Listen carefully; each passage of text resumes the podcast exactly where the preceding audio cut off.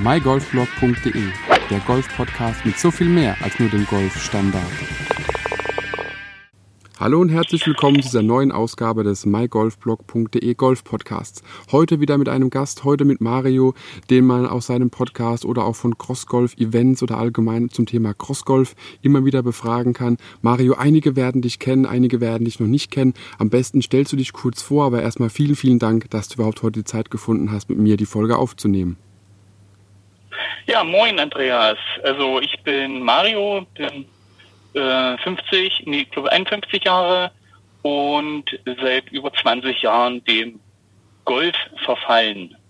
Ja, angefangen mit normalen Golf, äh, dann durch, wie sagt man, wirre Umstände und äh, Dings zum Crossgolf gekommen und aber in beiden Welten verhaftet. Also ich spiele Platzgolf, aber auch mit Liebe Crossgolf. Also bei dir ist es dann quasi der genau umgedrehte Weg zu mir. Ich hatte ja zuerst mit dem Crossgolf angefangen und dann äh, irgendwann aufs Golf umgeschwenkt und bei dir ist es quasi vom, vom Golfer zum Crossgolfer quasi so ein bisschen die andere Entwicklung. Und ähm, jeder, ja. der dich jetzt so ein bisschen googelt, jeder, der ein bisschen den, den Mario mal äh, ja, bei Google eingetippt hat oder bei anderen Suchmaschinen, der wird auch einen Satz, der, der steht überall wird da über die stolpern, über den Satz wird derjenige stolpern, dass du, wie habe ich mir aufgeschrieben, deine Leidenschaft zum Golf wurde 1998 in Schottland entdeckt. Jetzt ja. musst du natürlich jedem mal erklären, der Satz taucht überall auf. Jetzt wollen wir natürlich auch wissen, was hat es genau damit auf sich? Ähm, warum warst du damals in Schottland und wie kam das Ganze, dass du dort überhaupt den Golfschläger in die Hand genommen hast? Ja, wie fing das an? Also wir waren im Urlaub in Schottland äh, über drei Wochen, also wirklich einen langen Urlaub. Und wie das halt so ist, also du warst ja selber in Schottland, du hast da studiert, im Gegensatz zu mir, äh, nur Urlaub. Ähm, wunderschönes Land, viele Castles und Burgen und Dings. Und ähm, ja, ich wollte halt irgendwann mal was anderes machen, als immer nur Castles und Gärten angucken, obwohl die wirklich super, super schön sind dort. Mhm. Und äh, ja, dann war halt in der Nähe ein Golfplatz und habe ich zu meiner damaligen Freundin und jetzt hier eine Frau gesagt, lass uns doch einfach mal eine Runde Golf spielen gehen. Also äh, ich hatte bis dahin null Kontakt zu Golf. Ich wohne auch jetzt hier in Deutschland in einer Gegend mit der niedrigsten Golfplatzdichte, die man sich so vorstellen kann. Mhm. Und folge also wirklich keinen Bezug dazu und kannte das halt aus dem Fernsehen, aus den 80ern hier, wo damals Bernhard Langer noch live übertragen wurde im Fernsehen. Mhm. Und dachte, kann man ja mal machen. Warum nicht mal irgendwas anderes? Und sind dort auf den Golfplatz gefahren, äh, haben dann Schläger gemietet. Also mieten kennt man in Deutschland so nicht. Man fährt hin, äh, leiht sich ein paar Schläger aus, Golfbälle und äh, ja, der Typ da am Sekretariat sagte, Herr Fun. Und dann standen wir da am ersten Tee Ja, und haben dann versucht, den Ball da dann vorne zu bringen. Also es äh, muss dazu sagen, es war ein Kurzplatz, kein, kein äh, langer Platz. Waren so um die 120 bis 200 Meter. Mhm. Ja, und dann standen wir da und äh, haben dann versucht, diesen blöden, kleinen, weißen Ball nach vorne zu bringen. Ja, und äh, wie bei so vielen Leuten war das äh, eher von, ja, na, Misserfolg würde ich es jetzt nicht nennen, weil von fragwürdigem äh, Erfolg. Ja. nicht getroffen.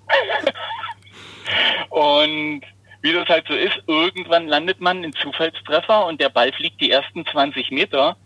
Und dieses Gefühl, der Ball fliegt, dieses Pling, wenn man den Ball trifft mhm. und dieses Erlebnis, oh, es geht. Und guck mal, ja, und da war es um mich geschehen. Ich glaube, das kennt jeder, sobald der Ball das erste Mal wirklich getroffen wurde und man den Ball ein bisschen ja, in die Luft bekommt und er eben dieses, wie du schon gesagt dieses Geräusch, dieses auditive Signal einfach von sich gibt. Und jeder, der den Ball einmal so getroffen hat, dass es das Geräusch gibt, das ist schlimmer als Heroin meiner Meinung nach. Man ist sofort angefixt. Ja. Und da braucht man nicht nur äh, ja, nicht mal, nicht mal so viel dafür. Und das ist eben das Schöne dran, dass man einfach mit dem, ja, mit dem Golf einfach viel mehr verbindet als nur ja, ja, einfach auf den Platz raus und spielen ist eben nicht Golf. Golf ist viel, viel mehr. Golf ist Emotionen. Golf hat eben auch Erfahrungen, die man gesammelt hat. Du verbindest jetzt Golf oder deinen Start deiner Golfkarriere in Schottland. Du hast da einen gewissen, gewissen Bezug dazu. Du hast auch gesagt, deine damalige Freundin, jetzt Frau. Das heißt, es begleitet ja auch schon einen irgendwie über eine gewisse Zeit. Jetzt hattest du ein Stichwort gesagt oder einen Stichwortsatz für mich, wo ich natürlich sofort einhaken muss. Du hast gesagt, äh, du wohnst in einer Gegend, die von Golfplätzen nicht unbedingt gesegnet ist. Jetzt musst du für alle Hörer, die jetzt nicht wissen, wo du wohnst, mal ganz kurz vielleicht ansprechen, was das genau bedeutet, wenn du zum Beispiel eine Stunde fährst, wie viele Golfplätze hast du im Umfeld? Also wenn ich eine Stunde fahre, äh, drei. Okay. Und ich muss dazu sagen, ich wohne in, in Sachsen-Anhalt. Äh, wir haben mittlerweile fünf Golfplätze im ganzen Bundesland. Oh. Und zur damaligen Zeit äh, waren es, schlag mich bitte nicht, zwei, wobei einer äh, Magdeburg in der Trabrennbahn ist, war, den soll es glaube ich noch geben, aber das ist, von hier aus sind das zwei Stunden fahren. Oh Gott. Magdeburg. Und äh, demzufolge, es war einfach nichts. Also mit nichts meine ich wirklich nichts. nichts. Das ist schon, und ja, ist, ist schwierig. Also ich kenne es äh, indirekt, sagen wir es mal eher so. Äh, es gab eine Zeit nach dem Studium, da habe ich dann auch bei meinen jetzigen Schwiegereltern und äh, eben meiner jetzigen Frau gewohnt. Und da war es so eine Stunde. Stunde um Kreis war an sich nichts. Der nächste Golfplatz wäre irgendwo bei Dresden gewesen, aber ansonsten in jede Richtung nichts. Und dann hatte ich bei mir auch einfach irgendwann gesagt, komm, nimm deine Crossgolfschläger mit, die haben hinten einen Acker, äh, wo jetzt auch neue Häuser gebaut werden. Und da haben wir dann sogar am Geburtstag von ihrem Vater, war es glaube ich, oder von, von ihrer Mutter, bin mir nicht mehr ganz sicher, äh, sogar ein kleines Crossgolf-Event gemacht mit den Gästen.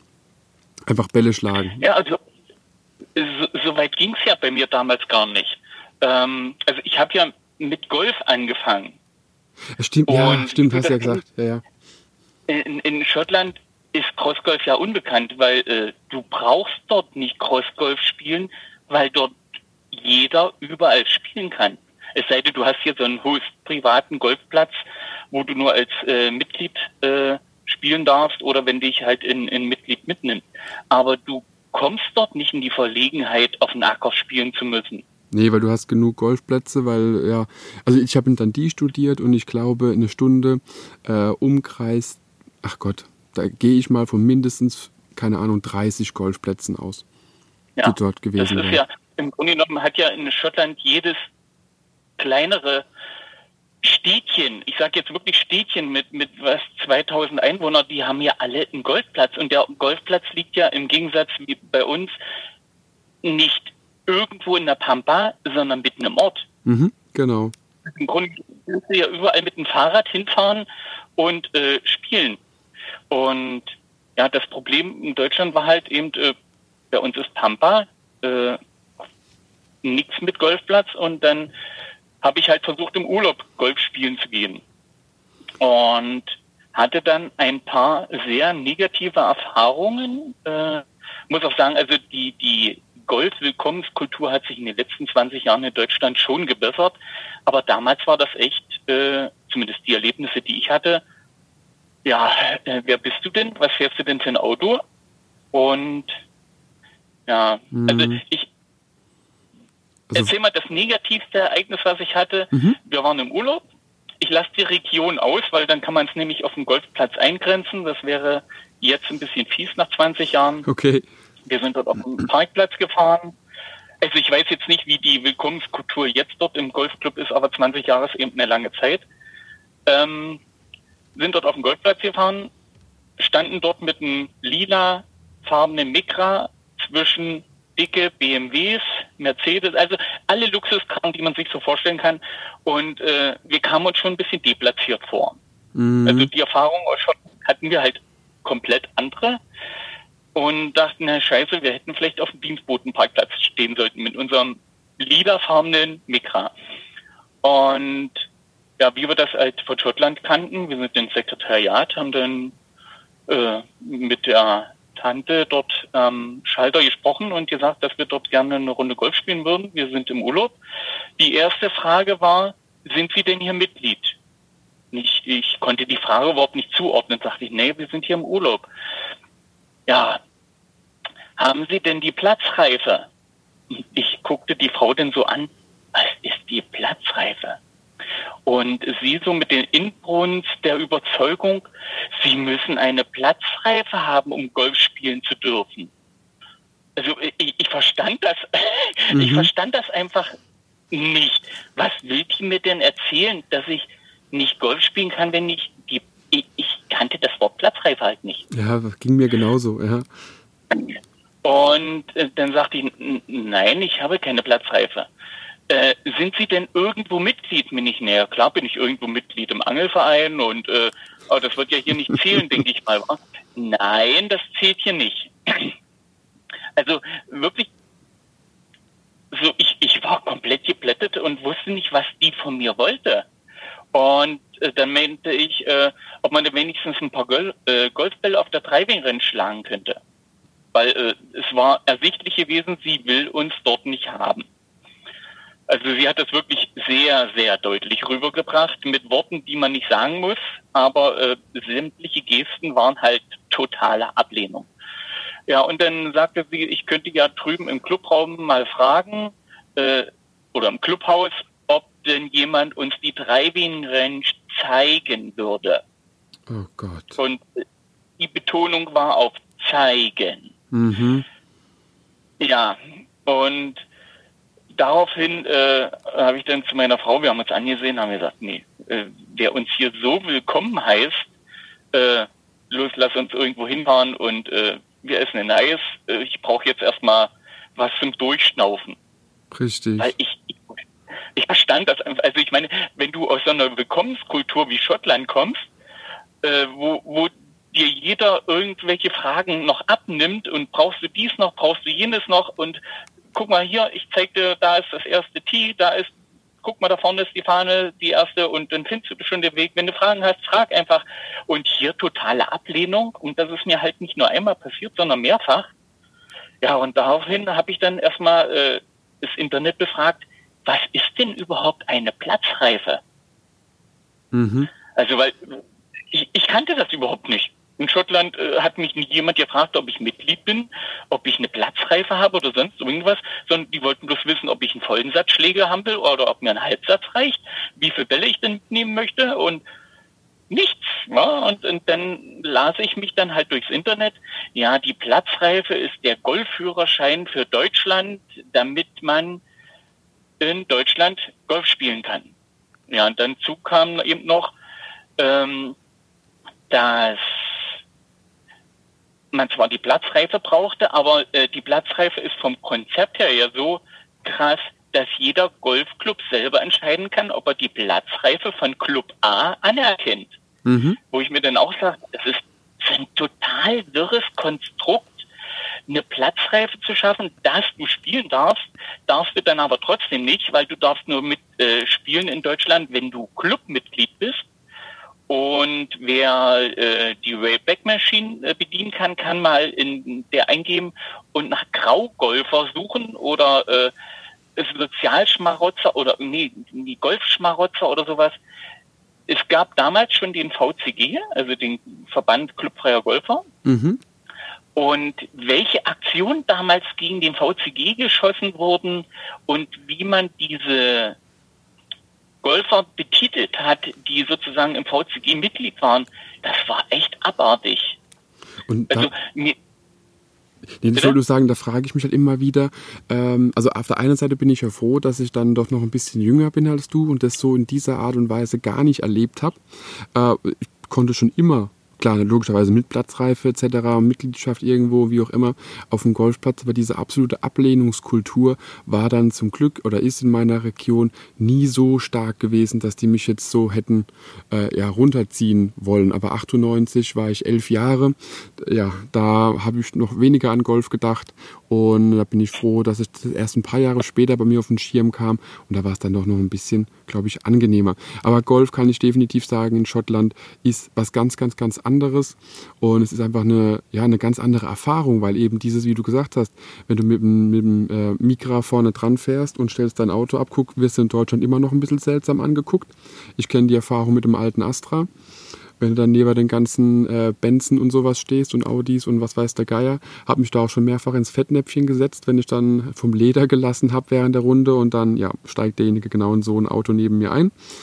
Äh, ja, aber kennt man in Schottland nicht. Also da parkt quasi der, der ich wollte sagen, der Bentley neben dem Micra, aber Bentley fährt da ja auch nur der, ja, vielleicht irgendwelche in den Hauptstädten. Aber per se ist Golf dort ein ganz, ganz anderes Thema. Und das ist das, was du ja, glaube ich, auch so ein bisschen den Hörern mitgeben wolltest, dass es dort einfach, da geht es ja, um, genau. den, um den Spiel, um das Spiel, um den Spaß daran und weniger um Regeln und Richtlinien und Vorgaben und Vorschriften und hier ein Führerschein fürs Golf und hier das und da. Also ich kenne es von dem Club, wo dem ich Mitglied war, auch. Da bin ich hingegangen, habe gemeint gehabt, ich möchte gerne Mitglied werden. Alles klar, es kostet 20 Euro ungefähr umgerechnet im Monat und ist so vielen herzlichen Dank. Habe meine Karte gekriegt und bin spielen gegangen. Da war keine Frage mit irgendwie ja, Handicap mit irgendwas anderem, sondern hier, da, zack, los geht's, viel Spaß da ist das erste Tee und hab Spaß. Ja, genau. Genau.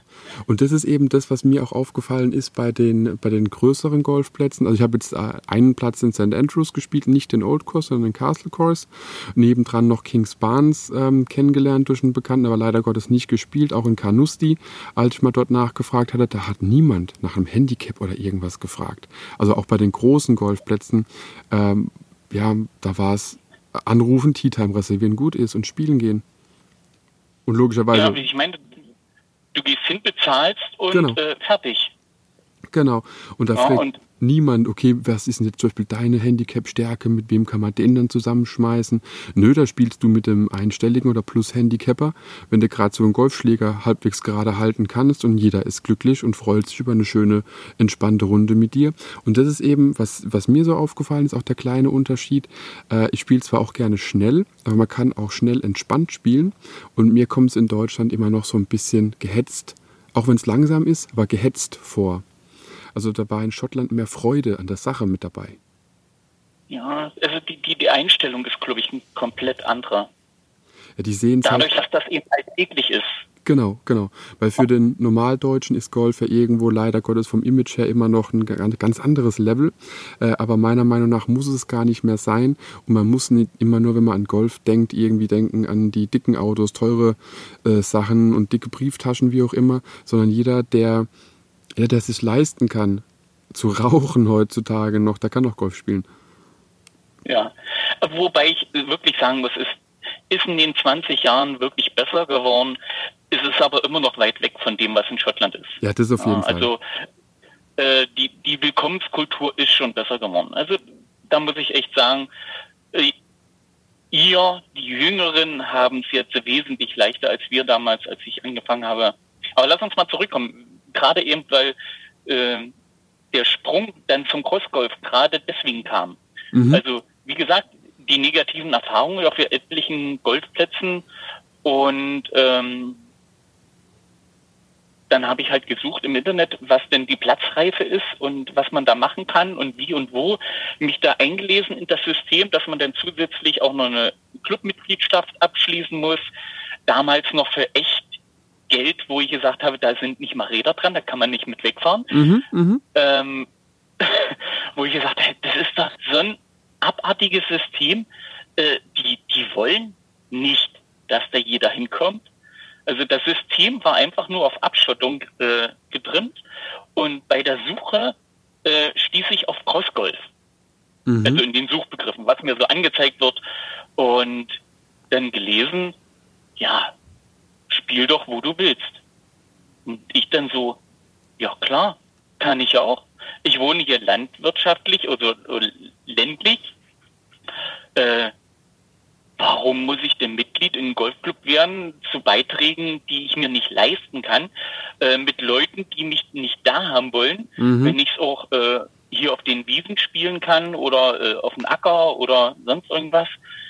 Ja, und dann äh, im Internet halt geschaut, was es da noch so für Leute gibt, ob es denn noch mehr Leute gibt wie mich. Ja, und dann äh, halt etliche Foren gefunden, mich mit den Leuten auseinandergesetzt und unterhalten, wo man spielen kann, was man spielen kann. Ja, und so bin ich zum Crossgolf gekommen. Also du bist dann auch, äh, quasi das ist ja dasselbe, was wir glaube ich alle gemacht hatten. Irgendwann, sobald das Wort Crossgolf mal irgendwo aufgetaucht ist, hat man mal äh, Suchmaschinen bemüht und kam dann, damals war es noch das Crossgolf-Portal, kam, also da bin ich rausgekommen. Ach, das war noch vor dem Portal. Das wollte ich nämlich gerade fragen, ob das dann äh, noch weit davor war, ob das dieselbe Zeit war oder wie das dann bei dir war und, und wie so die Entwicklung dann auch kam, dass du dann vom, ja, vom Golfer zum Crossgolfer äh, gegangen bist und dann eben ja auch das, der ganze Prozess weiterging mit Meisterschaften, mit Turnieren. Vielleicht kannst du darüber noch so ein bisschen uns Einblicke geben. Ja, also ich habe in der Zeit angefangen mit Crossgolf spielen, äh, Golf damals nur vereinzelt für, auf Plätzen, die mich ließen ohne Probleme, äh, auch ohne Platzreife. Also ich habe die Platzreife damals nicht gemacht, aus Protest nicht. Mhm. Ähm, und in der Zeit gab es ein paar Foren, die waren relativ aktiv äh, mit einer überschaubaren Anzahl von Menschen, die dort aktiv waren. Und darunter auch eben der Klaus Sinianer, der damals ein paar Jahre später dann das Crossgold-Portal aufgezogen hat mhm. der gesagt hat, äh, wir müssen ein bisschen aktiver werden, also nicht nur labern im Internet, sondern wir müssen halt gucken, dass wir die Leute, die da sind, vernetzen. Und das macht man am besten mit Turnieren, mhm. mit Treffen. Und bin damals auch einer der ersten Portalkunden mit gewesen, also eine ziemlich einstellige äh, Mitgliedsnummer, wenn, wenn man das Mitgliedsnummer jetzt in Anführungszeichen. Und ja, habe dann äh, den Klaus und ich glaube Stefan hieß der andere. Die zwei haben das ja genau. zusammen betrieben, das Crosscut-Portal. Ähm, ja, versucht hier im Osten ein bisschen was aufzuziehen. Wir haben aber das, den Nachteil, es ist halt ländlich hier und äh, große Ballungsräume sind halt in Richtung Leipzig äh, oder Dresden. Aber ähm, ja, damals gab es noch andere Sorgen bei den Menschen, als äh, hier Crossgolf zu spielen und da äh, irgendwie aktiv zu werden. Und die Jungs da um Heidelberg rum hatten eben die, die Möglichkeiten, dort große Ballungsräume mit Menschen abzugrasen oder zu verbinden, sagen wir es mal so rum. Ja, und beim Portal sind gleich hängen geblieben, weil eben Aktionen, Treffen, ja, und dann sind wir die ersten Turniere gefahren nach Wiesloch und Heidelberg, Mannheim, ist von uns aus immer ein Stückchen Weg, aber eben äh, dadurch ist die Community gewachsen und äh, wirklich zusammengewachsen. Daraus haben sich dann Crews gebildet, Vereine gebildet, die auch jetzt noch spielen. Und das ist einfach das Schöne. Und es ist vom Umgang her ähnlich dem Golfen in, in Schottland. Also jeder ist willkommen. Jeder kann spielen, egal ob er gerade anfängt oder äh, schon Cross-Golfmeister ist. Es ist wirklich dieses, dieses Offene, dieses Willkommensein. Und halt aber mal ein bisschen weg von der typisch deutschen Golfetikette, mal ein bisschen weg von dem Trala und Schick, Schick, Schick, sondern einfach nur, ja, Golf, wie es sein sollte, pur und unverfälscht. Ja, also es kommt nur darauf an, dass du, äh, wie sagt man, niemanden wehtut, seinen Spaß hat und anderen mit seinen Aktionen auch Spaß bereitet. Also es ist ja so ein, so ein Geben und Nehmen. Wenn ich so ein Kriegskram drin, äh, dann habe ich schlechte Laune und ich versau den anderen, mit denen ich spiele, auch die Laune. Genau, und das ist ja, also wer will schon mit das soll ja Spaß machen in Anführungsstrichen äh, zusammenspielen. Ja, keiner. Also auch auf dem, auf dem normalen Golfplatz will man das ja nicht und beim Crossgolfen, da ist für mich halt immer noch, auch bei den Turnieren, die ich mitgespielt hatte, und ich denke, da haben wir uns bestimmt mal gesehen, ähm, aber bei den Turnieren ist es ja auch so, da geht es jetzt weniger darum, dass jetzt einer der Erste und der Zweite und der Dritte ist oder wie auch immer. Da ging es für mich immer darum, hey, dabei sein ist alles und was rauskommt, kommt raus, aber wichtig ist, dass man ein paar Stunden Spaß hatte und ähm, dass man einfach wieder Leute getroffen hat. Also das war für mich immer so der, der Ansporn, damit zu machen. Weniger der, der Wettkampfgedanke, sondern einfach nur neue Bahnen, andere Leute, alte Leute und Spaß und Freude am Spiel. Und so soll es für mich auch sein. So sehe ich auch meine, meine Runden auf dem Golfplatz an. Einfach Spaß haben und einfach gucken, dass man eine gute Zeit hat. Denn äh, ja, das Einzige, was wir nicht zurückholen können, ist unsere Zeit. Deswegen müssen wir sie so positiv füllen, wie wir nur können. Ja, eben. Und äh, das wurde dort wirklich vermittelt. Also sicherlich, es gab auch viele Leute, die dieses äh, Understatement übertrieben haben. Also gerade solche Sachen wie Kleiderordnung oder sowas extrem gedehnt haben, um sich sozusagen dort ein bisschen lächerlich zu machen, auf die Weise, wie krass äh, Kleiderordnung im Golfen manchmal gehandhabt wird und solche Sachen. Aber das, das macht dann auch wieder die Würze aus. Genau. Also Leute, die, die das ein bisschen überdehnen und äh, sich selber nicht sehr ernst nehmen. Das ist das, was ist. Jeder nimmt sich halt nicht so ernst. Genau, und das Bier. Jeder ist Teil der Community und jeder nimmt sich nicht so ernst. Sicherlich äh, ein bisschen Turniergeist ist da, also äh, über ein schönes Ergebnis freut man sich halt immer. Aber äh, gut, wenn man schlecht gespielt hat, hat man wenigstens seinen Spaß gehabt. Und das ist halt das, was mir teilweise bei, bei manchen Personen auf dem Golfplatz fehlt. Dieser Spaß an der Sache. Hey, ganz klar, jeder von uns schlägt den Ball meins aus, jeder von uns hat mal einen Scheißtag, aber du kannst immer noch Spaß dran haben. Und das war das, was mir beim Crossgolf, vor allem bei den Turnieren immer wieder aufgefallen ist. Vielen war es auch wirklich egal, was da jetzt heute rauskommt. Es sollte einfach nur ja, die Freude bringen, die, der, die der Sport einfach zu bieten hat. Und das ist schon so, wie du gesagt hast, dass es dann mehr in die Richtung ähm, Golf, wie es in Schottland gespielt wird, ähm, von der Stimmung her ist.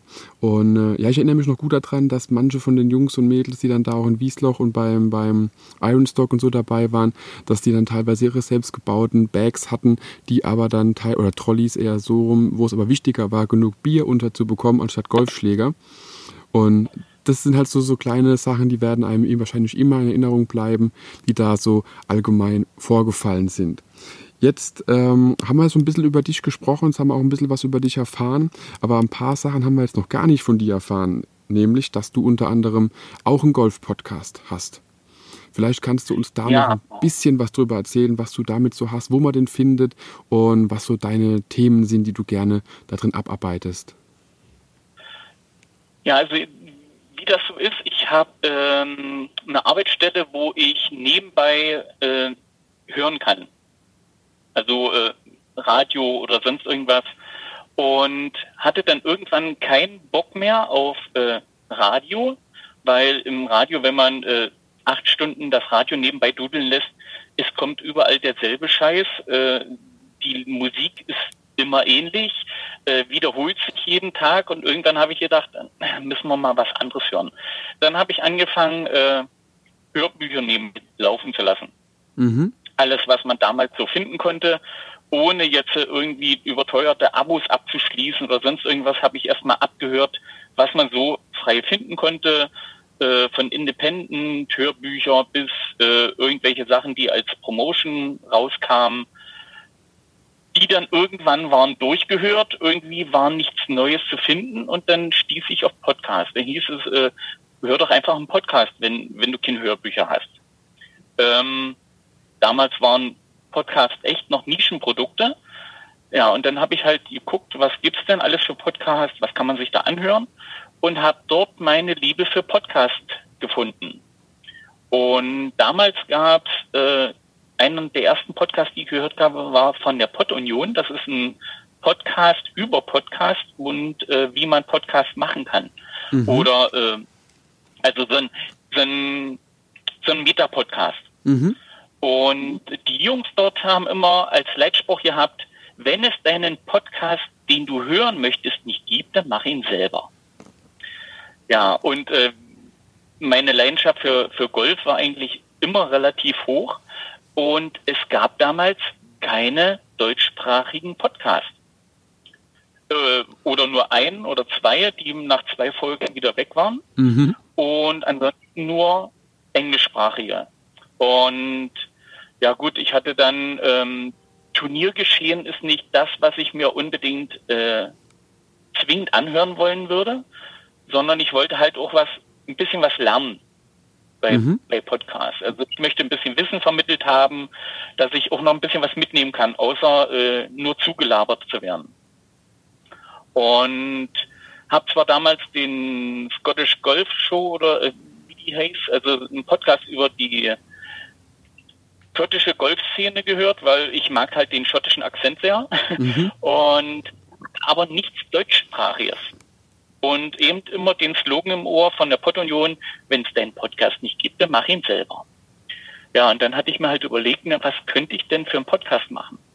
Äh, dann hat ähm, Franken eine Crossgolf Crew einen Podcast aufgelegt und ich habe gesagt, ich mache dann auch einen. Und hatte mir dann damals überlegt, die erste Folge ist echt schräg, äh, von Audiotechnik und äh, soundmäßig ist es echt äh, hart an der Schmerzgrenze, wenn ich das heute höre. Aber ich habe das damals sehen lassen, habe das mit einem Kumpel aufgenommen mhm. und habe bei der Aufnahme des Podcasts äh, mitbekommen, das ist zwar ganz nett, was ich mache, aber nicht das, was ich gerne hören möchte. Und habe mir dann überlegt, eigentlich möchte ich mit anderen Leuten über ein bestimmtes Thema im Golf reden, von dem ich nicht noch weiß.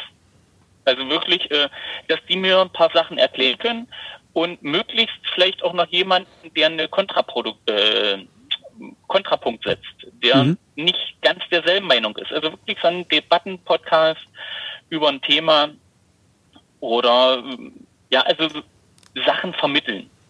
Und daraufhin habe ich dann angefangen, halt im Internet zu suchen, wer hat denn zu dem Thema, was ich damals wissen wollte, eine Meinung und möchte dazu was sagen. Und das gestaltet sich aber relativ schwierig über die Jahre. Also ich habe dann 2015 angefangen mit meinem Hook and Slice Golf Podcast mhm. und ähm, wollte eigentlich im Monat eine Folge rausbringen, aber das gestaltete sich echt schwierig, weil wenn man ein Thema hatte, also sich eingearbeitet hat, dann hat man geguckt, äh, wer kann denn zu dem Thema was sagen und diese Kommunikation mit den anderen Golfern ist relativ schwierig.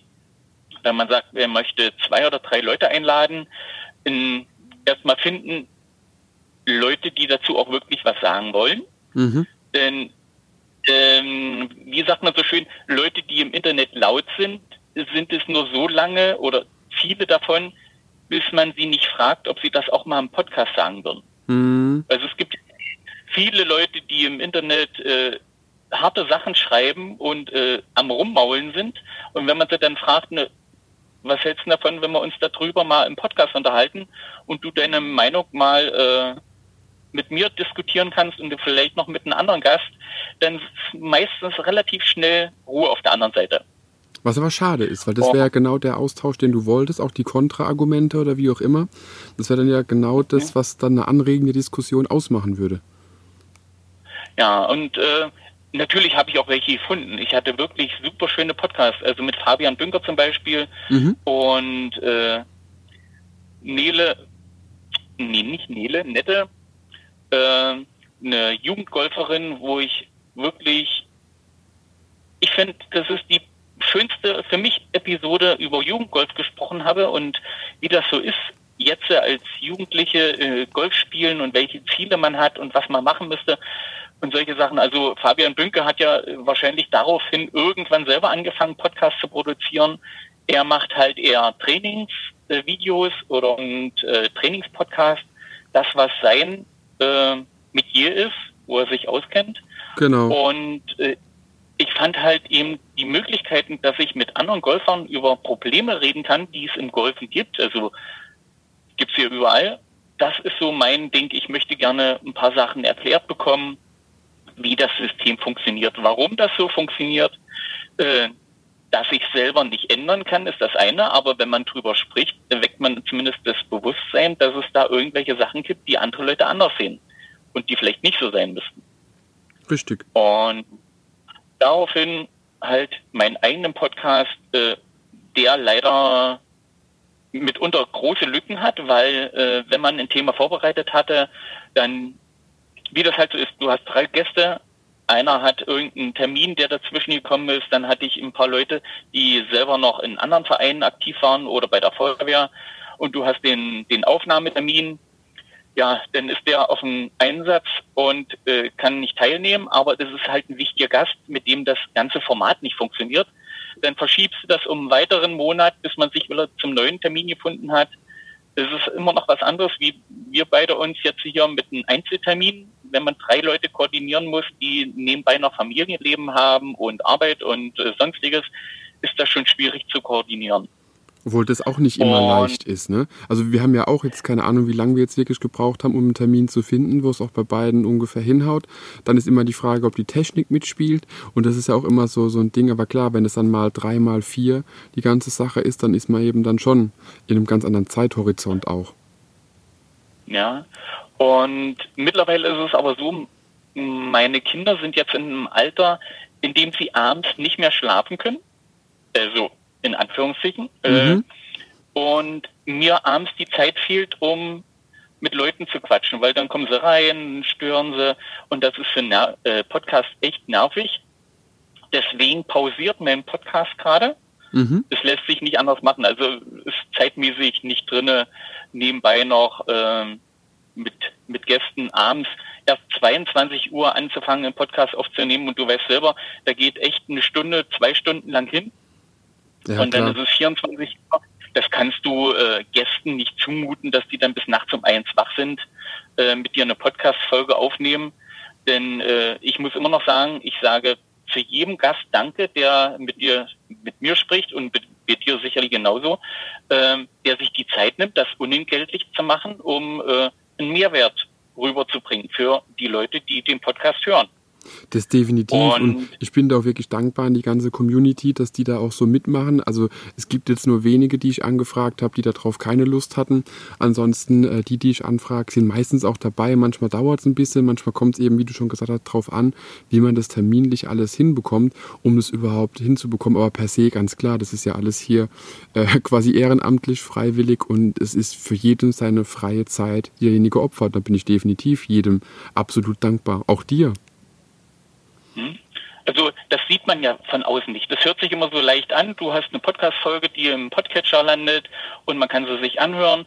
Aber die Arbeit, die dahinter steckt, das merkt man erst, wenn man das selber eine Weile lang gemacht hat. Und ich meine, man hat zum Anfang, wenn man den Podcast startet, hat man Themen, die man mit denen und denen besprechen will. Und irgendwann hat man die Themen soweit abgearbeitet und dann fängt nachher die Arbeit an, mit wem kann ich denn sprechen, über welches Thema. Äh, denn die Kommunikation, also wir haben locker 20 Mails ausgetauscht und äh, was man so Mhm. machen könnte, wie, wann, wo, äh, ob es denn passt von der Zeit her oder nicht. Und wenn man das dann mit, mit drei Leuten macht, dann braucht man schon fast eine Sekretärin, ja. die das mit dem Terminkalender abgleicht. die leider Weil selten zu haben ist. auch. Äh, Nochmal ganz kurz zu deinem Podcast zurück. Und also Hook and Slice heißt er. Und man findet ihn, wenn ich mir es richtig notiert habe, unter golf-podcast.de. Bin ich da richtig informiert? Genau. Das ist die richtige Adresse. Perfekt. Also, Also nicht wundern, kommen sporadisch sicherlich noch mal ein paar Einzelfolgen und äh, der bleibt auch so weiter bestehen und wird, ich sag mal, wenn die Knöpfe jetzt vielleicht noch so zwei, drei Jahre älter sind, sie dann selbstständiger sind, äh, wird es dann sicherlich weitergehen. Und wie ich die, die Golfszene gerade so erlebe, ist auch die Bereitschaft, sich mit anderen Leuten über Golf zu unterhalten, wesentlich gewachsen als noch vor fünf Jahren. Also man sieht es an deinen Folgen, äh, Golf-Podcasts sprießen gerade überall aus dem Boden. Es Mhm. gibt wirklich Unmengen an Golf-Podcasts, sicherlich ein paar äh, viele Trainings-Podcasts. Äh, das ist nicht ganz so mein Ding. Und aber mir liegen halt die Unterhaltungspodcasts mehr. Also wo ich mich äh, nicht berieseln, aber äh, unterhalten lassen kann, wie jemand sein Golferleben sozusagen schildert oder Geschichten aus dem Golf. Genau. Ah, also wie die letzte Folge, die ich von dir gehört habe, war mit dem Paterkönig Mhm. und musste die ganze Zeit grinsen, weil ich nämlich den Oliver auch kenne. Ja, also das ist mir schon mal aufgefallen. Alles, was so ein bisschen über, ähm, ja, wo, wo soll ich denn die Grenze ziehen, über Köln liegt, vor allem Dinge so eher doch in Richtung Norddeutschland, das ist irgendwie so eine eingeschworene Gemeinschaft und mir kommt es vor, jeder kennt jeden. Also ich habe jetzt ja schon mehrere Folgen aufgenommen für den Podcast mit, mit Golfern aus dem äh, Norden. Nordosten wärst du ja jetzt eher, aber trotzdem irgendwo kennt man sich dort oben. Und das finde ich sehr, sehr, sehr faszinierend, dass es im Süden, weiß ich nicht, ob es daran liegt, dass hier mehr Ballungsräume sind und dann doch noch mehr Menschen, wenn man jetzt mal Berlin aus äh, Nordosten quasi wegnimmt und München von mir aus aus dem Süden, äh, ja, ist, glaube ich, irgendwo so diese Durchmischung, dass man sich kennt, ja, schwieriger herzustellen wie jetzt bei euch. Aber das ist rein subjektiv und keine Ahnung, ob so ist. Das liegt vielleicht auch daran, dass die, die Leute, die sich äußern, ähm, auch die sind, die sich dann untereinander miteinander unterhalten, weil es eben nicht so viele Gesprächspartner gibt wie vielleicht bei euch im Süden. Das könnte sein. Also die, die Masse der Leute ist halt hier, die kommunikativ unterwegs ist, geringer und dadurch kommt man halt mehr in Kontakt äh, miteinander. Das wäre durchaus eine Möglichkeit der Erklärung. Wir wissen es nicht. Aber es könnte natürlich sein, dass es so ist oder dass eben viele auch einfach sagen, ey, lass mich in Ruhe, ich will doch einfach nur Golf spielen und der Rest interessiert mich nicht. Auch okay, vollkommen ja, legitim. Aber die hören dann auch den Podcast nicht. Genau, genau, das ist vollkommen wahr. Äh, jetzt hast du neben deinem Golf-Podcast, den werde ich auf jeden Fall in den Show Notes verlinken, also golf-podcast.de für alle, die es nicht abwarten können. Einfach mal eintippen oder einfach in der Show Notes auf den Link draufklicken. Ähm, der Hook and Slice. Also, Wie bitte? iTunes finden im Podcast-Verzeichnis oder bei FIT, der Podcast-Suchmaschine. Und genau. Also wer Podcast sucht, sollte entweder Apple Podcast durchsuchen oder FIT, die deutsche Podcast-Suchmaschine. Genau. Da findet man zu jedem Thema einen Podcast. Und das ist ja das Schöne dran, dass es zwar, wie du schon gesagt hast, ein bisschen mushroomed, also es ploppen Podcast, Golf, Podcast aus der, ja, aus, aus, der deutschen Szene, zwar wie die Pilze aus dem Boden aktuell, aber das wird genauso sein wie bei vielen anderen Themen. Auch manche bleiben, manche gehen. Und wenn ich jetzt morgen mich entscheiden würde, ich hätte keine Lust mehr, dann würde ich es auch noch bestehen lassen. Aber das ist ja, ist ja alles im Fluss. Jetzt hast du aber neben deinem Podcast auch noch einen Vlog habe ich rausgefunden, wo du so ein bisschen was äh, genau ja, zeigst, auch von dir, äh, Kamera sprichst. Wie heißt du dort? Wo findet man den und was erfährt man dort über dich? Ähm, das fängt damit an, dass ich gerade keine Podcast, also originale Podcasts so aufzeichnen kann, weil mir abends einfach die Zeit fehlt, dass ich das nicht machen kann. Aber ich immer noch so ein gewisses Sendungsbewusstsein habe und halt auch in der Crossgolf-Szene fest verwurzelt bin. Also wir sind ja äh, deutschlandweit vernetzt als Community und wir richten ja auch Europa- und Weltmeisterschaften aus und daraufhin halt auch Qualifikationsturniere für mhm. die äh, deutsche Nationalmannschaft. Und man kennt sich dann halt vom, von München bis äh, hoch Hannover. Das ist so die, die nördlichsten Crossgolfer, die aktiv sind. Und wir fahren ja dann halt Waldorf, Aachen, sonst wohin und äh, freuen uns halt, wenn wir unsere Freunde wieder treffen. Und ich dachte mir, ich kann den Podcast momentan so nicht aufnehmen, aber tagsüber, wenn ich halt doch mal eine Runde Golf drehe oder wie im, im Vlog äh, beschrieben, wir haben einen eigenen Golfplatz, einen Cross-Golfplatz, mhm. kann man nachher gleich nochmal drüber kommen. Auf jeden Fall. dachte ich mir, kann ich doch äh, den ganzen Freunden, die wir haben, äh, sagen und zeigen, was gerade hier passiert, was wir so machen im Golfen. Es gibt ja noch mehr äh, Vlogger, die sozusagen äh, über ihre Themen halt berichten und dachte mir, warum denn nicht über Golf sprechen? Wenn du schon nicht podcasten kannst, dann kannst du ein bisschen was über den Platz erzählen, äh, was ich für Touren mache oder was gerade so passiert hier. Und so ein bisschen meine, also es ist ja mehr über den ich-Erzähler gemacht, dieses Vlog. Mhm. Äh, was, was, ich gerade so mitmache, was hier passiert bei uns Crossgolf-mäßig, was turniermäßig ist. Gut, Corona-mäßig ist relativ wenig. Aber äh, dann kann ich wenigstens das im Video zeigen. Und die Welt ist halt medial ein bisschen bunter geworden durch die Vlogs und die haben ihre Szene und ihre Freunde und gerade hier die der Aachener Raum, die bei uns äh, sieben Stunden fahren würden, bis sie hier sind, aber äh, eben äh, sich freuen, wenn sie sich äh, Bilder ansehen können, was bei uns gerade los ist. Dieser Austausch äh, und äh, Neuigkeiten erfahren von anderen Gruppen gehört halt eben in der Community dazu. Und daraufhin habe ich den Vlog gestartet. Äh, Namen kann ich dir, glaube ich, nicht hundertprozentig sagen, aber ich möchte ah, nee, also ich nenne den Kanal annehmend Golfkanal. Genau. Weil mir kein, weil mir kein Name einfiel. Ich dachte mir, ich muss jetzt erstmal einen Kanal erstellen und äh, hm, wie nennt man? Der Unbenannte. Nee, ich hab's und habe auch vorher nochmal reingeguckt, so ein bisschen zur Vorbereitung. Und was mir dann sofort aufgefallen ist, deswegen hast du schon so ein bisschen die Überleitung angesprochen, äh, wie du den Rasen des Crossgolfplatzes, den, den ihr habt, mähst. Das ist so die, die eine Episode, die ich mir mal angeschaut habe. Ja, äh, ich glaub, Folge die letzte, glaube ich, war das sogar. Bin mir nicht ganz sicher, auf jeden Fall. Äh, vielleicht kannst du darüber noch ein bisschen was erzählen. Wie kam es zum Crossgolfplatz? Und dann natürlich die allerwichtigste Frage, Weltmeisterschaft, Europameisterschaft, ähm, dass man vielleicht vom Golfplatz, den, den ihr habt, auf die großen Crossgolfplätze äh, dieser Welt quasi schaut, wenn du da uns einen kleinen Einblick geben könntest. Ja gut, also ähm, der Crossgolfplatz, die Entwicklung ist eigentlich relativ simpel. Also wir haben das Problem, dass wir sehr, sehr viele Wiesen bei uns haben. Äh, das Problem werdet ihr jetzt so erstmal nicht sehen und sagen, warum? Wiese ist cool. Das Problem ist, wir wohnen im Einzugsbereich der Elbe. Und wenn die Wiesen gemäht wurden, hast du maximal eine Woche zum Spielen. Danach ist das Gras zu hoch, als dass man seine Bälle wiederfindet. Mhm. Und jeder Golfer kennt das. Bälle finden ist eine Kunst, die man beherrschen muss. Mhm. Und selbst auf einem Golfplatz. Mhm.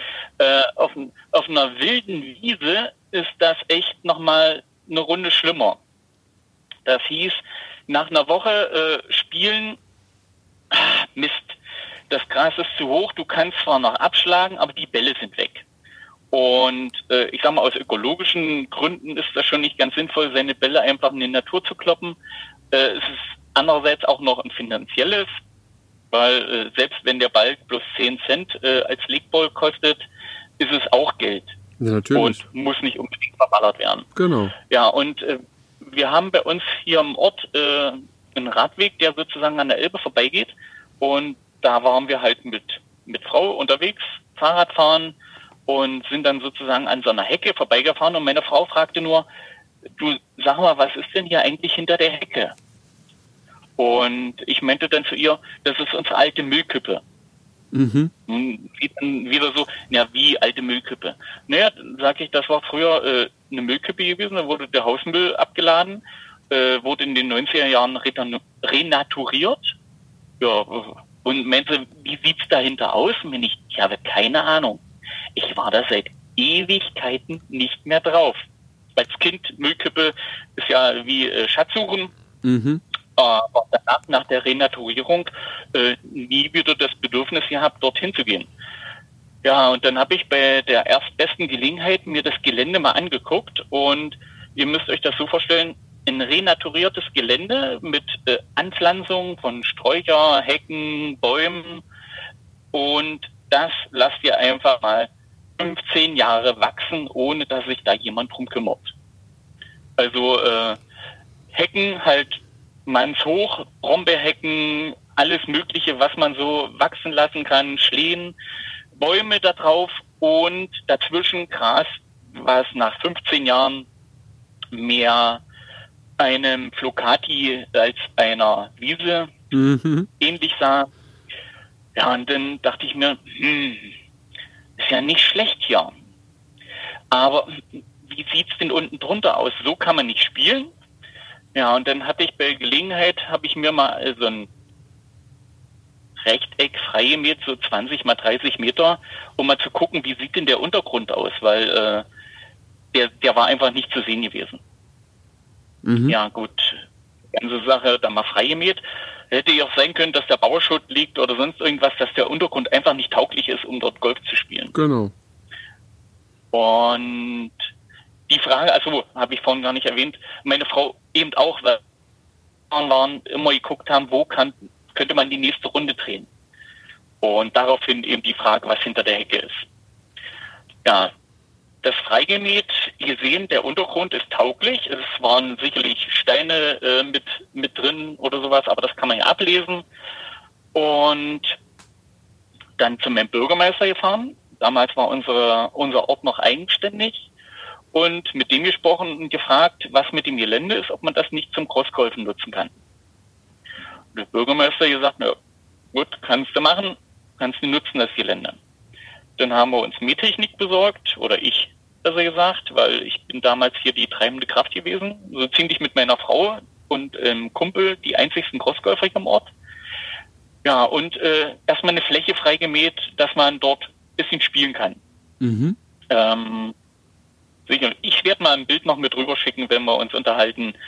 Und genau, verlinke ich dann und, beziehungsweise setz gern mit rein. Genau, und dann habe ich sozusagen ähm, die erste Fläche freigemäht. Da, damals noch nicht Bahnen, sondern wirklich eine Frech, äh, Fläche freigemäht, so um die 180 Meter mal, schlag mich tot, 40 Meter. Und ja, das als Spielfläche genutzt. Und ähm, wie das halt so ist, man spielt die Fläche hoch, man spielt die Fläche runter. Es stehen zwar ein paar Bäume im Weg und ein bisschen Hecke, aber irgendwann ist das nicht mehr herausfordernd genug, weil nur sinnlos ja. hin und her spielen ist halt ziemlich sinnlos. Mhm. Und daraufhin überlegt, das Gelände ist ja noch viel größer. Mal gucken, was man da noch so machen könnte. Ja, und dann nochmal eine Begehung gemacht äh, im Herbst.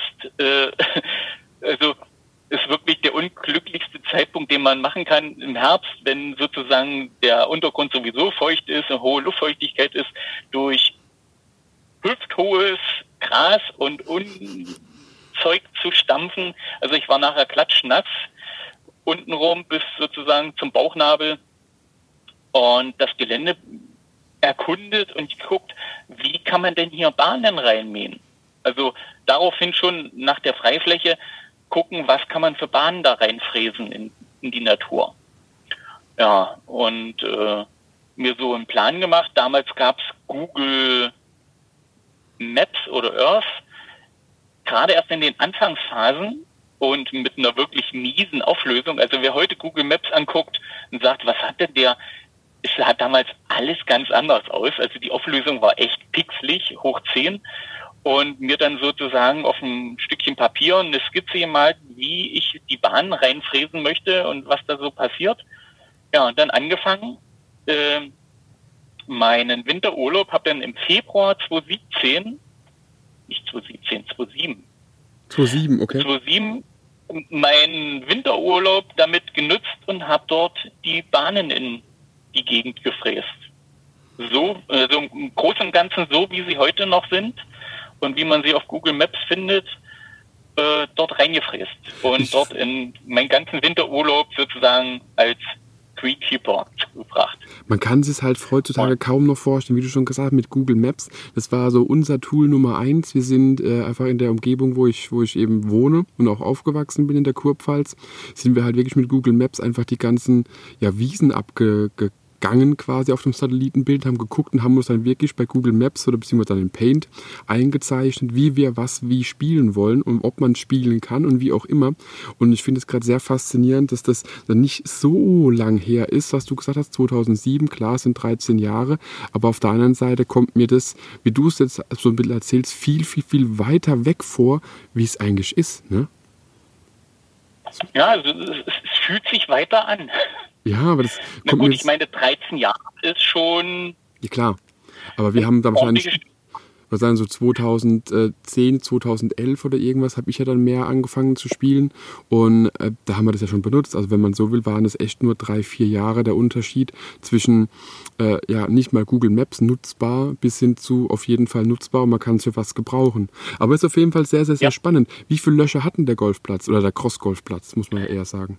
Also wir hatten zum Anfang, äh, wir haben ja keine Löcher, haben wir zwei, muss ich dazu sagen, oder drei, wie man es auch nimmt. Mhm. Ähm, wir, haben, wir haben erst acht Bahnen gehabt und ähm, das war dann immer so unvollkommen. Ja, beim Golf hast du ein, entweder acht oder äh, neun. oder 18 Bahnen.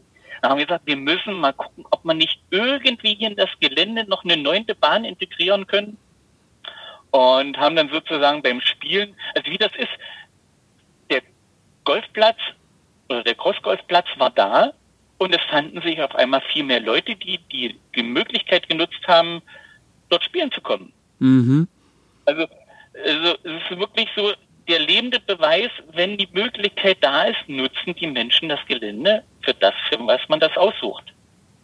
Aber es ist auf jeden Fall spannend. Ja, und, ja. Äh, irgendwann, ich sage mal nach einem Jahr oder sowas, haben wir uns dann noch eine neunte Bahn reingefräst, also Bahn 9, das ist jetzt mehr ein Hufeisen, mhm. weil das Gelände eine lange Bahn nicht mehr hergegeben hat. Es war viel Baumbewuchs und Hecken und wir wollten die Natur halt eben nicht zerstören, weil äh, das, die Oberhoheit liegt immer noch bei der Stadt mhm. und bei der unteren Naturschutzbehörde, weil das ja eben eine renaturierte Müllkippe ist. Wir haben sozusagen dort von offizieller Seite die Erlaubnis eingeholt, dass wir das Gelände so nutzen dürfen, aber wir dürfen es halt nicht verändern. Okay. Das ist also, gut, Bäume fallen um, Stürme, Trockenheit, bla bla bla, das ist das eine, aber wir dürfen keine Landschaft, äh, Land, landschaftlichen Veränderungen vornehmen. Es darf nicht in die Erde gegraben werden oder solche Sachen, es sei denn, die weisen das dort an als Baumaßnahme, um irgendwie, wie jetzt in den letzten Vlogfolgen geschildert, irgendwelche Sachen auszubessern. Mhm. Und das kann man sich ja in den Folgen angucken. Da hat man jetzt Baumaßnahmen auf dem Golfplatz. Aber so ist dann die neunte Bahn entstanden. Und das ist halt ein Hufeisen, dass man sozusagen entweder der Bahn nachspielen kann oder man spielt Risk and Fun über Bäume, Hecken, blind aufs Ziel und versucht dort abzukürzen. Ja, es ist, ja, ich würde beides mal probieren wollen. Sagen wir es mal so. Auf der einen Seite kommt es darauf an, wie weit wir jetzt äh, von Abschlag bis hin zum Ziel reden. Äh, wenn das jetzt ein überschaubarer Rahmen ist, kann man schon eher davon ausgehen, dass man das hinkriegt. Wenn es natürlich dann eine gewisse Entfernung hat, wird es auch mit der Genauigkeit immer ein bisschen schwieriger. Und da muss man einfach mal schauen. Aber jetzt haben wir auch schon wieder einiges. Ja gut, sagen wir, sind so um die 50 Meter. Okay. Schönes Sandwich. Ich wollte gerade sagen, das, das ist. Kurze Landezone, man sollte den Ball wirklich möglichst hoch reinbringen und. Äh, um das Hole in One quasi zu schaffen. Ist einmal geschafft worden und ich glaube, das ist sogar auf einer Vlogfolge. Uh. Das erste Hole in One auf der Bahn. Aber es ist nicht die Badewanne, oder? Nein, das ist nicht die Badewanne. Ah, da können wir ja kurz mal zu den Zielen kommen, die wir uns dort hingestellt haben. Genau. Ähm, weil du sagtest, äh, mit Löcher, wir haben halt recht wenig Löcher. Wir haben auf der Bahn 1 haben wir ein Verkehrsschild stehen, mhm. äh, was ausgemustert wurde und äh, sozusagen dort steht, dann haben wir auf Bahn 2 einen Topf eingegraben, also wirklich mal ein Loch zum Einpacken. Mhm. Ähm, Bahn 3 ist ein Ausgleichbehälter, der sozusagen äh, 30 Zentimeter über dem Boden hängt oder steht. Okay. Und den man treffen muss. Bahn 4 haben wir mal einen kleinen Reifen verbuddelt, also wirklich Lochdurchmesser um die 12 Zentimeter, ähnlich wie beim Platzgolf. Mhm. Dann haben wir auf der Bahn 5 ein kleines Tor stehen. Das ist so 10 hoch und 20 äh, Zentimeter breit. Und man kann Ach das Gott. Tor nur von vorne bespielen. Also nicht wie beim Golfen, man kann von allen Seiten einlochen, sondern hier muss man dann taktisch vorgehen und seinen Ball eher vor dem Ziel landen lassen und liegen lassen als dahinter. Mhm. Ansonsten hat man zwei Schläge mehr. Wenn es reicht. Bahn, Bahn 6 ist die berühmte Waschmaschine, was sich bei uns sozusagen als ähm, wie sagt man, äh, Signature Hole entwickelt hat. Die Waschmaschine ist echt das Hass- und Lieblingsziel von uns Crossgolfern, weil kannst du halt auch nur von vorne bespielen. Aber das wäre jetzt meine Frage. Heißt es treffen oder heißt es rein? Reinspielen, und zwar okay. durchs Bullauge.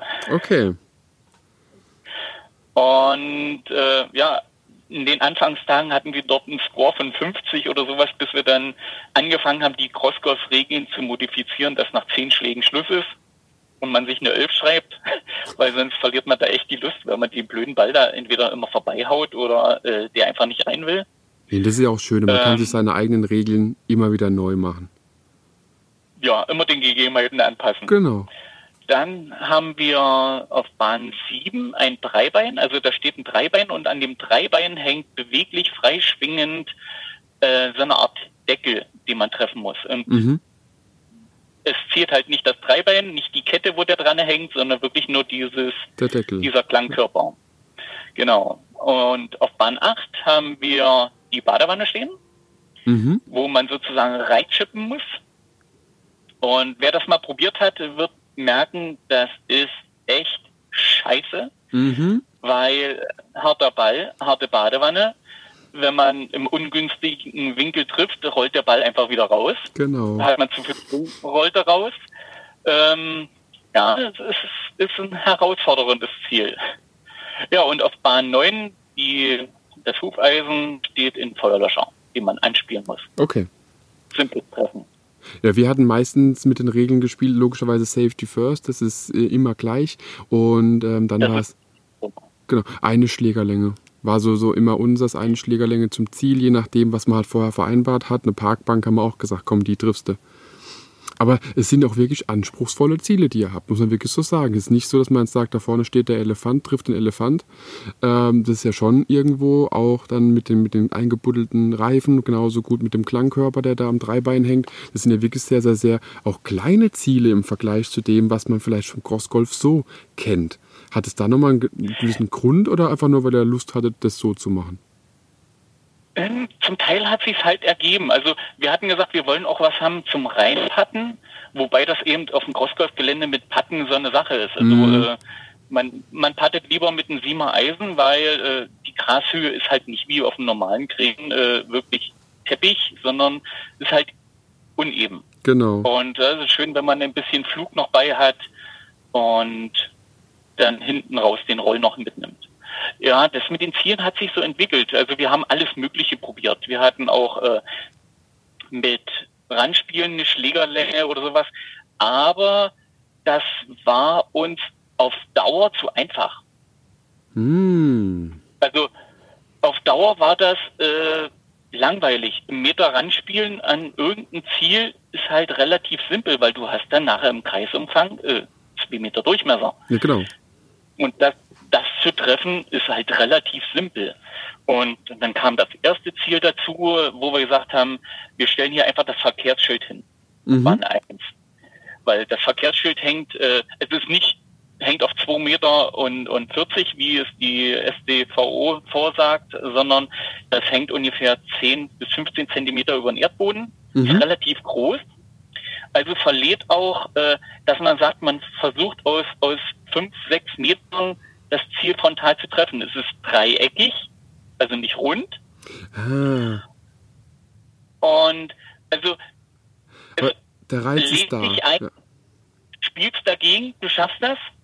Und äh, dadurch die dreieckige Form sorgt für, dass es regelmäßig auch nicht geschafft wird. Genau, weil die, manches geht ja doch links und rechts dran vorbei.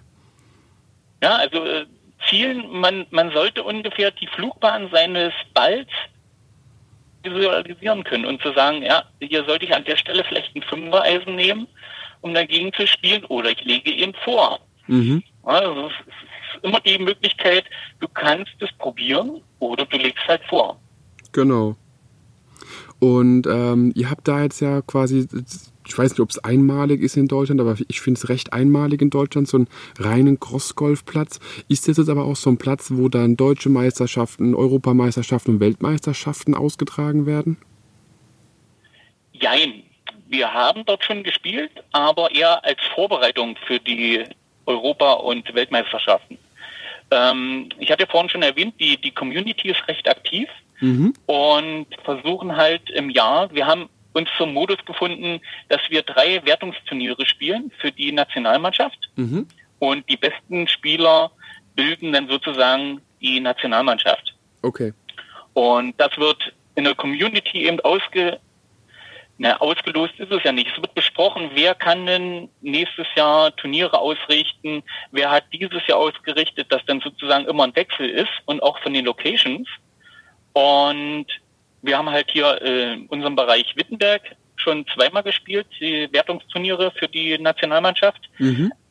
Aber da die Weltmeisterschaften, Europameisterschaften vom Turnierort eher städtischen Charakter haben oder Industriecharakter, haben wir gesagt, wir nutzen den Crossgolfplatz nicht für eine Qualifikation, weil das dem Spielgelände für die nachher für die Weltmeisterschaft oder Europameisterschaft vollkommen entgegenspricht. Wir haben nur Grasflächen und für die Europameisterschaften oder Weltmeisterschaften ist das Gelände eher urban. Also du hast Betonboden, du hast Asphalt oder Gehwege oder solche Sachen. Und dort haben wir in Lutherstadt Wittenberg mhm. gespielt. Und da kannst du auch im, bei YouTube finden, EUC 2015 war das erste Qualiturnier. Und da gibt's auch ein nettes Video dort bei, bei YouTube über das Quali durch eine Innenstadt. Okay. Ähm, waren wir damals auch äh, einer der wenigen, die wirklich ein Turnier komplett durch die Innenstadt gespielt haben und sind dort auch relativ noch mit, ich glaube, bei Stuttgart ist noch ein Turnier, die dort in, in Rothenburg. In Rothenburg? Nicht ob der Tauber, sondern da ah. muss es noch ein anderes geben. Ich würde sagen, weil Rotenburg gibt es ja viele. Ob der Tauber ist ja das, was, was vor allen Dingen auch natürlich bei asiatischen Reisegruppen sehr bekannt ist. Ja. Ich, ich wollte gerade sagen, so die Altstadt von Rotenburg, ob der Tauber, das fände ich sehr krass, wenn sie das genehmigt ah. hätten, die Stadt. Nee, das ist ein anderes Rotenburg. Alles klar. Ja, und dort haben wir sozusagen quer durch die Innenstadt gespielt, eben äh, wie in den vorherigen Folgen schon mal beschrieben mit dem Omnibusball. Genau. Dass dort auch nichts passieren kann. Und durch eine Innenstadt zu spielen, also Wittenberg ist halt eine touristische Stadt mit vielen ausländischen Touristen wegen Luther, ist echt ein Turnier wie, wie Ryder Cup mäßig. du hast Zuschauer. jede Menge Zuschauer Du hast jede Menge Fachpersonal, also es sind ja viele Amis da und äh, bei Amis ist ja Golfen auch eher ein Volkssport, macht fast jeder. Mhm. Und die finden das einfach crazy. Also es ist echt Wahnsinn. Und äh, durch eine Innenstadt Golf zu spielen, ist echt nochmal was. Also da bringst du wirklich Golf zu den Menschen. Aber die Menschen freut es auch. Also das ist das, was ich erlebt habe, auch bei, bei äh, wenn man mal ein bisschen urbaner spielt. Die Leute sind nicht unbedingt zwingend abgeneigt. Die sind eher interessiert daran, was man denn da macht und wie das denn jetzt alles funktioniert. Und das ist, glaube ich, das, wo viele immer noch ein bisschen den Schrecken haben, wenn sie denken, oh Gott, da wird mal angemeckert, da kommt sofort die Polizei. Äh, ja, macht aber nichts, weil meistens ist es ja genehmigt oder eine Region oder beziehungsweise ein Ort, an dem man auch spielen kann. Und äh, aber so kann man sich jetzt allgemein die deutsche beziehungsweise die Europameisterschaft und genauso auch die Weltmeisterschaft vorstellen, dass es dann immer äh, eher urban industriellen Charakter hat und dann treten die Länder einfach gegeneinander an und am Ende eines verlängerten Wochenendes, einer Woche oder wie wie ist dann da die die Spielweise? Spielt man nur ein Turnier und weiß es dann, wer quasi der Champion ist oder wie geht es da vor? Also bei der Weltmeisterschaft ist es ein Spieltag, also ein kompletter Spieltag und die Bahnlängen und äh, Bahnanzahl kann variieren. Das ist dem Ausrichterland immer vor, äh, vorbehalten, wie viele Bahnen sie machen, aber im Schnitt sind es um die 18 Bahnen mhm. und wirklich alles fordern. Ja, also ich meine, wer schon mal versucht hat, einen Ball auf einer Asphaltfläche zum Halten zu bekommen, weiß, dass das relativ schwierig ist, mhm. gerade wenn man vorlegen möchte oder sowas. Wenn das Gelände dann noch abschüssig ist oder solche Faxen, dann wird's richtig, ja, sagen, kriminell ist vielleicht das falsche Wort, aber da wird's schwierig. Das Und da trennt Fall. sich nachher wirklich die Brot vom Weizen. Und je nachdem, wo das Austragungsgelände ist, also wir haben ja Amsterdam haben wir schon gespielt, in Prag, in Paris, in Köln haben wir das erste große EUGC gespielt. Die erste Europameisterschaft war ja in Paris, damals mhm. noch mit zwei Ländern. Das war eher, wie soll ich sagen, äh, es hat sich ergeben. Die okay. Pariser spielen oder die, die Franzosen spielen ja relativ länger Crossgolf als wir in Deutschland. Mhm. Auch viel aktiver, die eine aktive Liga haben, eine Crossgolf-Liga. Und die haben uns Deutsche eingeladen zu einem Vergleichswettkampf nach Paris zu kommen und mit denen zu spielen. Und damals äh, gab es das Kotzgolf-Portal noch mit Klaus Simianer und, und Stefan und äh, die Wieslocher und Waldorfer und also die Porngolfer sind ja immer noch recht äh, fit dabei. Genau. Und dort hat sozusagen Deutschland den ersten Pokal gewonnen in diesem Vergleichswettkampf. Und nachdem dort Videos dann im Internet rumgingen, kam von anderen Ländern die Frage, ja, warum habt ihr uns nicht eingeladen? Wir spielen auch Crossgolf, die Schweizer zum Beispiel, die ah. Niederländer. Und, äh, daraufhin haben wir gesagt, also Deutschland äh, hat den Pot gewonnen und richtet den nächsten Pokal aus. Wir schreiben alle bekannten Crossgolf-Crews, die man im Internet finden kann, an und laden die ein zur nächsten ersten EOGC in Köln damals. Mhm. Da hat Golfpost damals auch noch Interviews gemacht äh, in den Anfangstagen. Dort haben wir einen Tag vorher sozusagen die deutsche Mannschaft bestimmt, weil wir hatten damals überhaupt keinen blassen Dunst. Wie bestimmen wir denn unsere Nationalmannschaft? Mhm. Und wir brauchen Helfer. Wie das halt beim richtigen Golfturnier ist, du brauchst einen Freiwillige, die äh, dort mit unterstützen. Haben sozusagen einen Tag vorher die deutsche Mannschaft ausgespielt. Mhm. Und alle, die es nicht geworden sind, die waren dann am nächsten Tag die Freiwilligen, die sozusagen die ausländischen oder die, die Flights quer durch den Parcours geschickt haben. Und dort in Köln wurde am Medienhafen gespielt.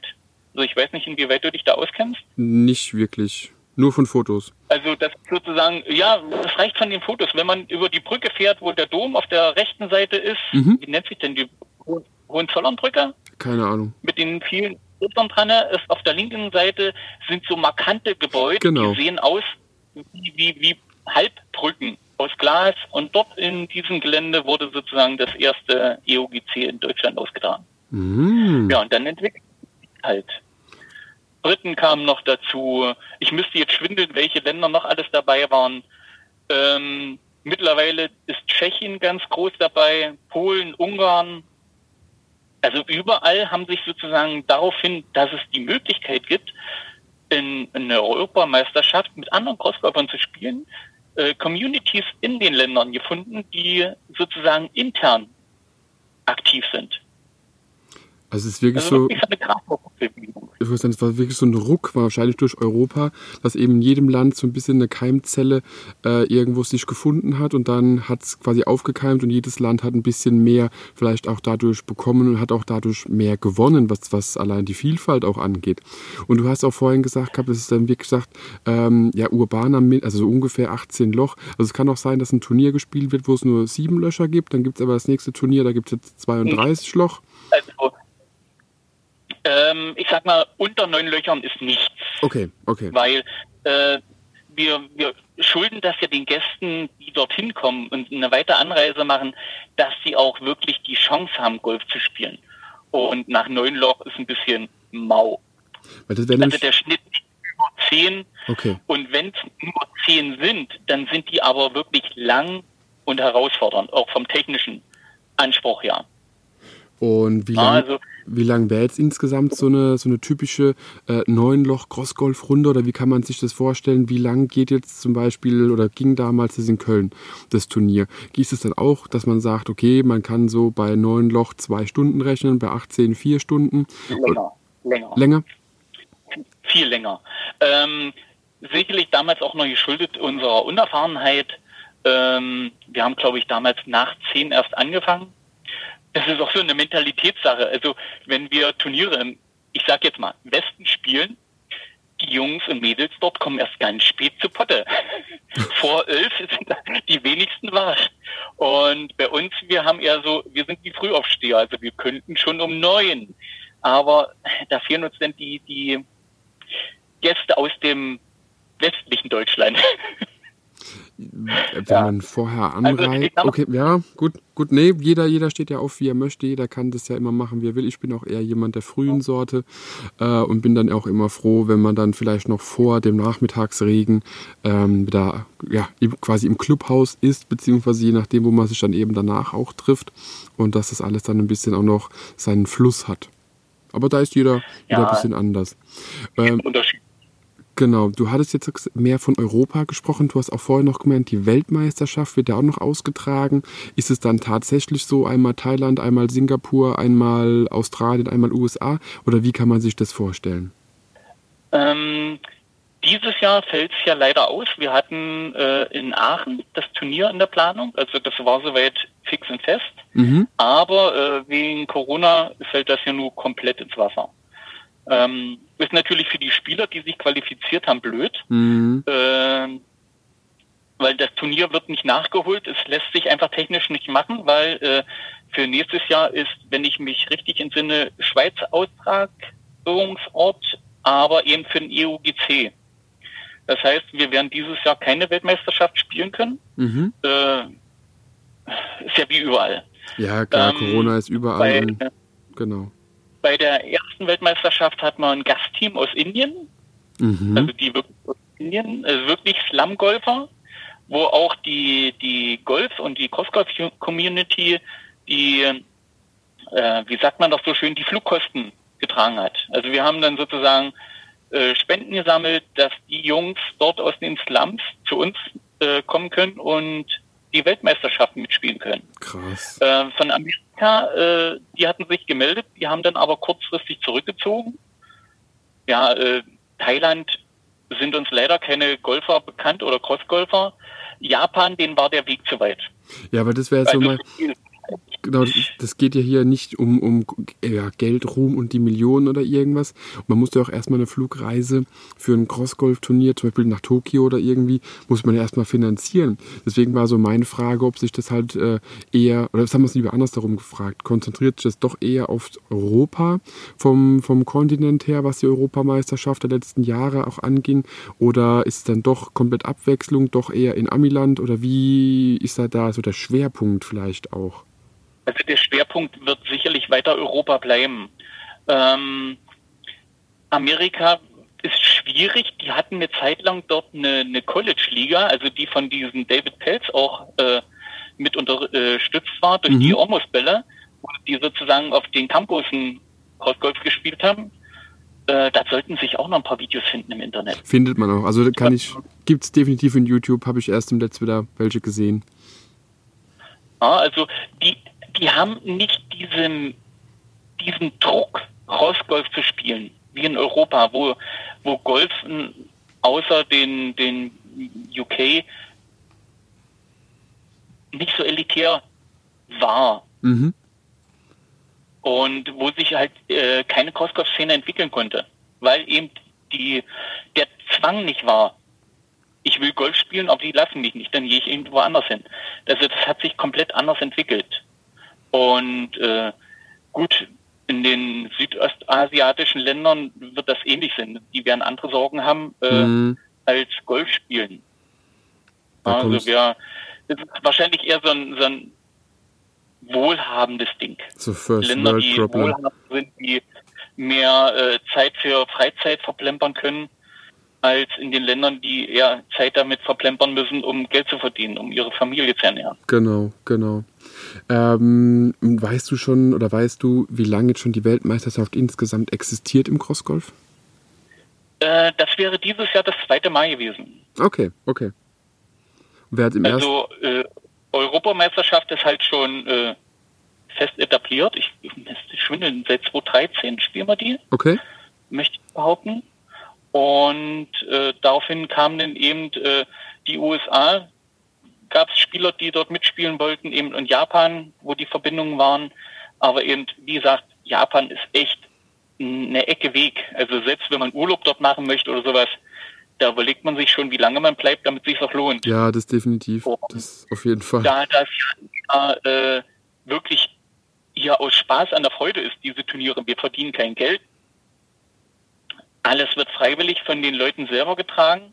Egal, ob wir jetzt in Europa hin und her reisen. Ähm, das kommt von den Leuten selber, die wollen das einfach. Mhm. Und da tragen die halt eben die Kosten selber. Und Also da gibt es keinen, der unterstützt oder kein Sponsor, Sponsoren. Gut, genau. äh, schwierig, weil wir haben für die Turnieraustragung, da haben wir halt Sponsoren, die uns unterstützen und dort helfen, dass wir die Turniere so ausrichten können, wie sie sind. Mhm. Aber das ist halt eben für das Turnier bestimmt, nicht für eine einzelne Mannschaft oder sonst irgendwas. Da bleibt leider nichts übrig oder ganz wenig, um dort unterstützend tätig zu werden. Aber ist die Weltmeisterschaft irgendwie äh, jedes Jahr, alle zwei Jahre, alle vier Jahre wie im Fußball oder wie kann man sich das da auch bei Äh, Europameisterschaften? momentan angedacht alle zwei Jahre, wobei sich das sicherlich auch noch entwickeln muss. Weil äh, ne- eine Weltmeisterschaft zu machen, nur aufgrund, dass wir eine Weltmeisterschaft machen, ist halt sinnlos, wenn es eh nur die äh, Mannschaften gibt oder Mannschaften kommt, die die Europameisterschaft spielen. Mhm. Das ist sicherlich noch und eine Verhandlungssache, ob sich das auf lange Sicht so durchsetzt. Ähm, Indien wäre dieses Jahr nicht gekommen. Es ist auch für die ein finanzielles Problem. Ja, klar. Also Indien ist auch ein Stück, ne? Muss man immer dran denken. Und ja, ich denke mal, Europameisterschaft ist fest. Das hat sich etabliert. Die, die Community ist gewachsen. Also ich habe schon mit den Tschechen zusammengespielt bei Turnieren unten in, in Plauen. Mhm. Das sind echt duftige Bälle. Äh, man verständigt sich mit Händen und Füßen mit drei Worten Tschechisch und den Rest in Englisch. Die genauso schlecht Englisch sprechen wie ich, wo man sich dann hinterher fragt, haben die das verstanden, was ich gedacht habe, was ich sagen wollte? Ja, aber und, das meiste geht mit Hand und Fuß. Also 80 Prozent ist ja. ohne und, äh, Worte. ich sag mal, der Rest ergibt sich halt spielerisch, weil äh, die spielen Crossgolf, wir spielen Crossgolf und äh, Ziel ist relativ klar. Nee, das dann, passt schon. Es genau. ist echt eine schöne runde Sache geworden mit der Europameisterschaft. Perfekt. Mario, vielen, vielen Dank, dass du heute im Podcast warst. Ich kann es auch jedem Hörer wirklich nur empfehlen. Klick auf golf-post, äh, golf-podcast.de so rum und äh, abonniere dir den Podcast. Hör auf jeden Fall den Hook and Slice Podcast von Mario mal an. Schau dir natürlich auch seine Vlogs an. Findest du alles in, den, in der Beschreibung auf jeden Fall noch, dass du da up to date bleibst. Und äh, ja, Crossgolf ist ein spannendes Thema. Ist bei mir eben so die, ja, der Einstieg ins Golf gewesen. Bei dir ist es das Ende des Golfs, will ich jetzt mal fast fast sagen, äh, geworden, weil du dich eben dort mehr entwickelt hast und ich dann in, in deine Anfänge eher entwickelt habe. Aber Mario, vielen, vielen Dank für deine Zeit, für, ja, für, die, für die Einblicke, die auch für mich sehr viel neu äh, Land auch waren. Und ich hoffe, jeder Golfer, der jetzt auch zuhört, hat ein bisschen Blut geleckt und möchte selbst auch mal Crossgolf ausprobieren. Mario, danke, danke, mach's gut und bis bald. Bis dann, danke fürs Dasein. Gerne, ciao. Wenn dir die Podcast-Folge gefallen hat, teile sie mit deinen Freunden, teile sie mit deinen Flightpartnern, gerne auch per Instagram, Twitter, Facebook oder per E-Mail. Gib mir dazu ein Feedback und bewerte die Podcast-Folge mit 5 Sternen, damit wir gemeinsam noch mehr Golfer erreichen. mygolfblog.de, der Golf-Podcast mit so viel mehr als nur dem Golfstandard.